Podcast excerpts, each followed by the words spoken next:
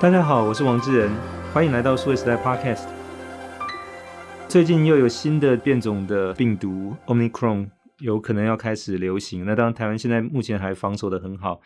但是我想这样的一个疫情的整个就是迟迟不结束，其实对于很多人来讲，工作和生活虽然有很多不方便，但慢慢也适应哦。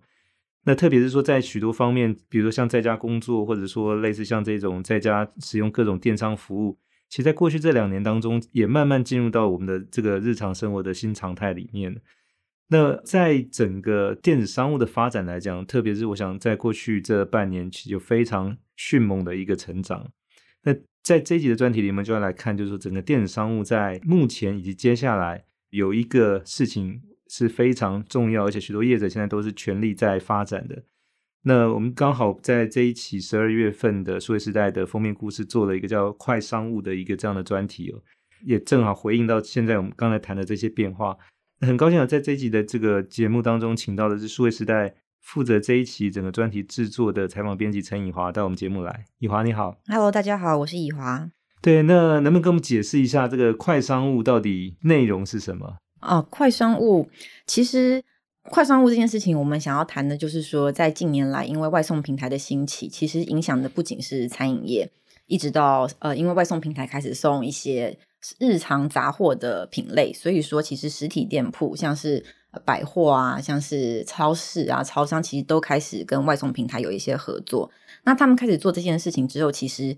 原本这些送到家的需求是从电商来满足的，所以说电商产业其实也受到影响，所以变成说外送平台成为一个零售产业的鲶鱼这样子的概念，影响到了整体商务的呃玩家。然后为了要搭配最后一里路，要能够快速配送，所以说其实整个商务的流程，包含从最前端的呃制造，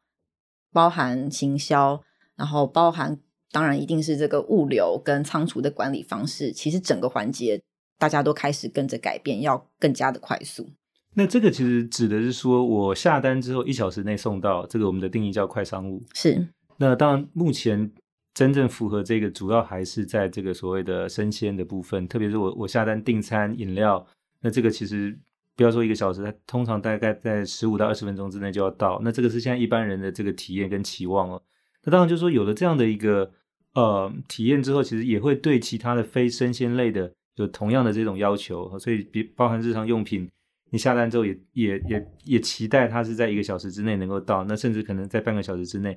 所以呃，像现在来看的话，就是说这件事情其实设立了一个标准哦。那即便我去买其他的这些，就是包含可能三 C 用品或者服装鞋等等，它可能不是一个小时到，但是我大概不能忍受，就是说它要经过两三天后才会到，就这个时间整个都。呃，要往前加快，就是它的这个便利性，其实跟过去相比来讲，就是说大幅的在时间这这件事情上面是要缩短了。那能不能谈一下，就是说，那先从这个餐饮开始，因为它也是这个源头哦。是。那现在是怎么样在变化，在持续着可能压缩或者加快，嗯、就是说从下单到这个取货的这个时间呢？嗯，餐饮外送这件事情，其实如果要谈的话，我们会从披萨 Hut 达美乐他们开始做披萨外送这件事情开始说起。在那个时候，呃，开能够配送到的时间其实大概就是三十分钟，所以说变成之后所有的不一样的餐饮业只要加入外送的这个。市场的时候，三十分钟左右的时间，但是我们这次是定位在一小时之内嘛，你可能比较尖峰的时候还是会有比较塞单的状况，但大体上都会是一小时之内到货。对，这样子的标准，其实在很久以前就已经树立了。但是外送平台出现之后，其实影响到了更多不一样的不一样的业态，像是呃，在今年疫情，我们可以看到。更多可能很以前很完整的，一定要到餐餐厅里面去用餐的西餐厅，他们也开始要做外送这件事情。那出餐的时间对他们来说就会是一个首先遇到的考验。在以往，可能客人来了，我可以先上前菜，先吃个沙拉，我慢慢等后面的牛排再出来。但是你要搭配外送平台的标准的话，你这些东西从前菜到后面的主菜甜点，你必须要一次全部到位，然后让人家送出去。所以说，在出餐流程上就会是。餐饮业首先遇到的考验，那像这个部分的话，就是说，当然一些呃比较知名的餐厅，特别是说像这种所谓米其林推荐或者星级的餐厅，大概还是比较难做到，就是说可能将来都是你你订它一样是半个小时送到，因为它它的可能呃餐的这种就是料理的这些复杂的程度，包含它需要保温，包含就是它可能有不同道这样子，就是可能还比较难做到说变成一个常态的哈。嗯、那但是我想就是说，类似像呃，你刚才提到像披萨这件事情，其实大家都不陌生哈。那特别是说，它为什么一定要半个小时到？因为半个小时它就变冷了，大概没有人想吃冷的披萨哦。那也不一定家里都有微波炉，所以就变成说，那那件事情就是一个重要的。那包括现在很多去订像中午的餐，或者说是可能晚餐在家不不想自己动手的也，也也透过这种，那这个其实已经变得习惯了。那当然相对来讲是说，如果要再让更多的这些呃订单，还有更多的使用者加入的话。嗯这个时间想办法要能够再维持更短，是必须要能够保证的。嗯，是，所以说，所以说餐饮业者在包含他们商品的设计上面，他们成本的规划上面，其实都要因应外因应饮食外送这件事情在做考量。所以说，在未来，其实对于餐饮业者的冲击，它必须要能够很明显的划分出来，它到底是一个内用的餐厅，还是一个针对外带外送市场的餐厅，两个经营的路线会是非常不一样的。那跟着这个来，现在我们看到就是说有越来越多的云端厨房这样的概念出现，就是说它其实它就是一个没有店面的餐厅，是它只在这个网上接单，然后呢，就是它的这个厨房生产完，嗯，其实就是为了交给这个配送员，就是送货到这个呃，就是订户消费者的手上。就像这样的类型的餐厅，其实即便疫情结束，应该也不会结束，反而是越来越多。是我这边有一个数字是说，呃，对于餐饮业者来讲，其实要从云端厨房开始切入，它的成本是低非常多的。像是筹备开店的时间，传统餐饮业者来讲，大概会需要三到六个月，但是云端厨房搭配现在的业者，可能三到四周，它就可以完成开店。那呃，这个要抓损益两平的时间，也可就是也是非常短。传统餐饮业大概会抓十八到三十个月。云端厨房大概八个月之内就可以做到，就是包含他们人事，然后场地费用等等这些考量进来的话，那除了餐饮之外，当然我想餐饮是一个最最直接的。那除了餐饮之外，就是说像这一些现在我们看到就是 Foodpanda 或者是呃 Uber Eats，其实也都在帮忙送这些日常用品哦。是。那当然这个也因为它有这个摩托车队这些便利性，所以就是说它一样能够做到，就是一个小时之内送到就是呃你的手上。那所以这件事情其实也影响了这些我们过去看到的传统电商，是他也必须要跟上。所以这个部分能不能大概跟我们也描述一下现在整个、嗯、在整个这个电商这个市场里面的一些变化？嗯，就是呃，外送平台在餐饮业这个领域发展的比较成熟之后，他们也开始在想说要如何能够送更多东西，扩展他们的业务嘛。那呃，首先他们会做的事情就是跟更多不一样的实体业者合作，像是近年来，呃，全联是一个非常重要的案例。他除了自己做小时达之外，他也跟 Uber Eats 合作，让对 Uber Eats 上面可以买到它站上的东西。那对于 Uber Eats 跟 Foodpanda 来讲，他们除了跟外面的各种零售业者合作之外，他们其实也在建立自己的超市。对，呃，像是 Foodpanda 的就叫做 Foodpanda 叫做熊猫超市。Uber Eats 叫做优势，他们其实就是像幽灵超市这样子的概念，从生鲜食品这一块开始切入，来做到呃自己自营的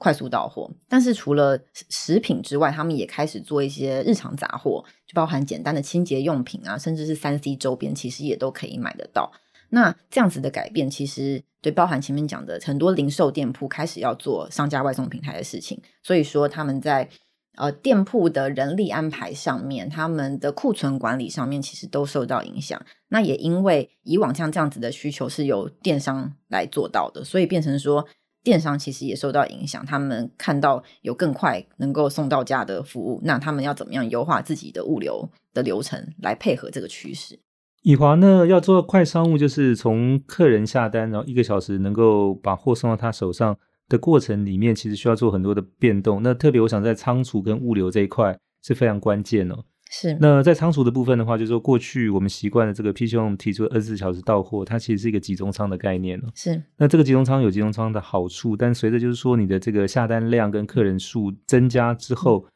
那回过头来就是说，那你怎么样去回应到更多的这种快速？从二十四小时到一个小时，这个里头其实它就需要可能不只是集中仓的做法哦。能不能跟我们谈一下，就是为了要达到快商务的要求，现在在仓储这一块有一些什么样的变化？嗯，我觉得要讲一下是那个现在其实电商平台的快速到货，当然都还没有办法做到外送平台一小时像这样子的标准，现在大概是 Momo 跟 PC Home 在双倍左右都是五到六小时左右的到货。但是为了要做到这个速度，其实已经优化非常多事情。电商快速到货，我们可以回推到二零零七年的时候，PC Home 开始做二十四小时这件事情。但那个时候的做法是说，他们规划了一个超级大仓嘛，然后把所有认为可需要快速到货的商品，全部都先放到大型仓库里面来，然后再一次拣货一次出货，这样子来做到。快速到货二十四小时，但是在二零一八年的时候，Momo 开始做卫星仓的部件，其实就是跟 PC 用当时的大仓是一个非常不一样的方向。他们在呃各种深入比较深入都会区的地方搭建比较小型的仓库，然后当然也搭配了大型的物流中心，用数据分析的方式来看，说在不同的区域里面，这些地方的消费者他们买什么东西比较多，他们对什么东西的需求比较高，他们就先把这样子的商品摆到距离消费者比较近的地方来做。那在以往这样子两种不同的形式，当然中间也有一些灰色地带，但是就是大家都各自运行，好像也。都做到很好的成绩，二十四小时到货是一直是台湾电商一个很重要的特色。但是在今年疫情本土疫情爆发之后，突如其来大量的电商订单，就完全可以看出这两种路线的差异。在那个时候，PC Home 就是塞车到不行，他们光是连呃在大仓出货要拣货这件事情就直接卡关。对，就是说，因为他们当时是一个大仓开始出货，所以说。我一个箱子里面，我要捡很多不一样的品相，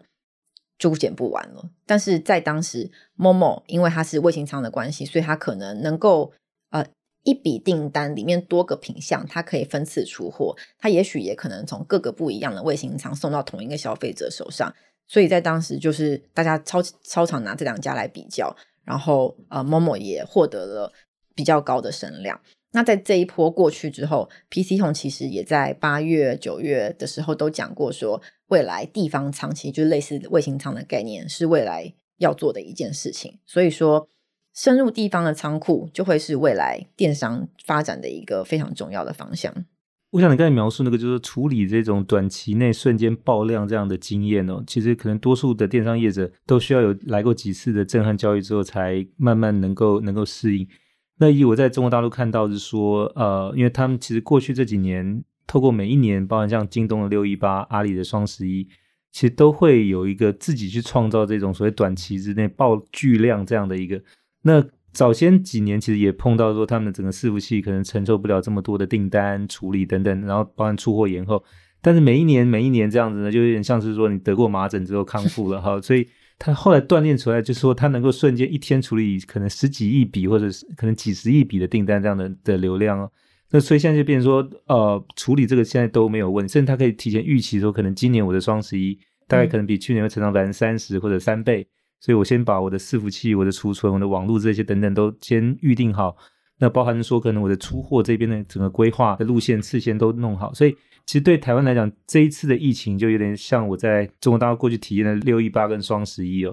那当然对 PC Home 来讲，就是说这个集中仓的概念，可能短期之内就很难去应付这种突然爆量的。那你刚才提到说，像 Momo 开始去建这个卫星仓到各个地方去，嗯、我想这个其实是去分散，嗯，这个所谓的这种集中爆量这样一个情况。嗯、那特别是说，针对其实将来所谓消费者对这种时间的要求来讲，其实可能这个卫星仓也是比较能够去符合快速到货这样一个特色，嗯。那除了这个之外，就是说，那我们也看到是有所谓的这种所谓店到店，现在虾皮跟 Coupang 这样的一个做法，它其实比较进入到像社区里面，有点像社区商务的概念，就是它结合了店跟仓其实在一起。能不能描述一下，就是说，那现在可能这个比起卫星仓更进一步的店到店这样的一个做法？在今年，我们看到虾皮开始布局虾皮店到店，其实是一个超级让市场惊艳的一个做法，因为大家都觉得说。虾皮要自己来做实体店，真的是一个成本很高的事情。而且虾皮会是一个虾皮以一个非常快的速度，可能在半年之内从二十间店到店扩展到上百间左右。那虾皮店到店在做的事情呢，就是说，其实就像是超商店到店所提供的服务，商家可以到店到店里面去寄件。然后买家可以到店里面去取件，但是这个在虾皮店到店里面，其实也做了很多简单的零售销售，像是零食、烟品，然后一些简单的饮料，其实都可以买得到。它就基本上就像是一个小超商这样子。那当然，它主要是为了因应配送的需求做出来的东西嘛。那对于卖家跟虾皮的平台来讲，其实服务是跟超商店到店差不多的，但是它可以未来有更多的运费、行销上面的操作的空间。那它对于它自己的物流的掌握度，当然也会比跟外部合作来得高。所以大家也都在看说，虾皮店到店这件事情未来会怎么发展。那目前看起来就是。呃，当然，我也有采访一些在虾皮店到店上面开店的卖家对这件事情的看法。那目前的局限，大家都认为是，其实还是只有北台湾有提供像这样子的服务。所以说，对于一个在台湾的卖家来讲，他如果说他要寄货到对很多外县市，可能就没有办法使用。所以，快速的展店，让服务的渗透率更高，也看得出来是虾皮店到店正在努力的事情。那像是近期就跟美联社，就他们开始跟外部通路合作，想要尽快加大虾皮店到店能够触及到更多的消费者。是，那我们过去习惯这种所谓的仓库，不管是哪一个业者的仓库，通常都该郊区哦，因为它有比较大的地，而且房租比较便宜哦。但现在慢慢就是说，刚才这个电脑店，它其实已经开到社区来了。是，所以整个就为了配合这个快商务，其实我们看到仓储的做法，或者是说从中心仓到卫星仓，从郊区到社区，想办法离就是消费者越近越好。那这个就变成说，呃，我们现在看到就是说，在起码在在双北，目前像虾皮这个电脑店的，呃，这个已经有越来越密集的这样的一个情况了。那我我想说，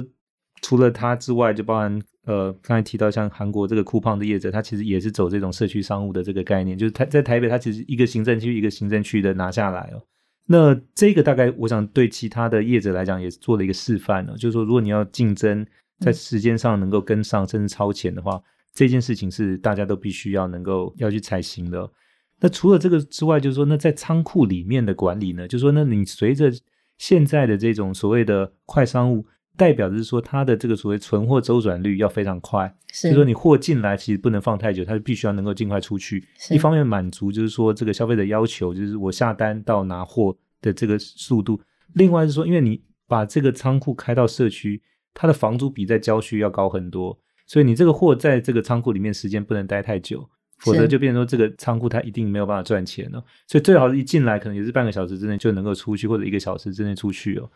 那所以就说呢，要做到这样的一个仓库的管理的话，嗯，那呃目前的就是有什么样的一些技术，或者说有什么样一些做法？是在这种新型的这个仓库里面正在发生呢？嗯，就是为了要做到更好的仓库管理，其实，在系统上面或者是自动化设备上面，都是大家现在在做的事情。那以自动化设备来讲，就是像我们现在可以看到很多，像在仓储里面会看到很多举货然后搬运货物的机器人，那他们就是把拣货这件事情的流程尽量的简化。那以往可能都是。人工作人员走到货架前面，把东西拿下来，然后放到纸箱里面包货出货。但是现在在做的事情是，希望是系统接单之后，机器人马上知道说哪一个货架的哪一个商品需要给哪一个订单的哪一个包裹，它就可以直接送到在拣货台上面的工作人员面前，所以就减少了很多呃人力上面的开销，然后人力上面的一些失误。对，用自动化来做到这些事情。那我们在生产线现在有所谓的关灯工厂，就是说，当它高度自动化之后，其实是可能需要的人手是很少的。是。那当然，这个一方面是确保，就是说它二十四小时运转没有问题，因为你可能人不可能那样长时间的那样的维持工作。那现在看到仓库，可能将来也会类似像关灯仓库这样的概念，就是它也需要高度自动化才能够配合，就是说，因为快商务带来的这种所谓的订单的量非常的多，而且可能它的出货的时间要求又非常的短。嗯的情况之下，就是说整个仓库里面的作业，嗯，也必须要能够配合上这样的一个操作的一个要求。嗯，大体上是这样的发展方向。然后这一次也有呃采访到一个我觉得很有趣的案例，它叫做 ACS 跨电商，它是一个在台湾的呃球鞋经营球鞋的厂商。它一开始其实只是一个在 eBay 上面就是买卖潮鞋的卖家，后来就是。这个生意越做越大，开始成为一个比较大型的，像是经销的角色。就是它上端是对着各种运动的名品牌，然后下端是呃全球十六个电商平台。那它要怎么样管理它在十六个电商平台上面的销售，跟它库存之间是不是一样的？然后它的进出货要怎么样最快？他自己就是搭建了一个自己的系统来做这件事情。那因为他们经营的是跨境电商市场，所以说当然他们后面的第三方物流的配送要做到四十八小时快速到货这件事情，需要很多第三方的厂商的支援。但是在出货之前，任何的可能报关需要的行政。纸本的流程，他们都希望能够用系统来搞定。所以说，他们的创办人其实是从高通出身的一个工程师，然后他们在创业的时候，他就自己搭建了一个 ERP 系统来做。到这件事情，那走进他们的仓库里面，其实可以看到那个视觉非常的有趣，就是它不像是一般的仓库，是有分成说哪一个货架是摆哪一个品牌或是哪一个品类的商品。进到他们的仓库里面，就是一片花花绿绿，他们没有在管说哪一个东西要上架到哪里，但是他们就是用每一个鞋鞋盒上面会有 RFID 跟条码来做到库存管理。那他们想要做到的事情，就是说我任何一个。工作人员，我只要经过三小时的教育训练之后，我搭配这个扫码的工作流程跟系统，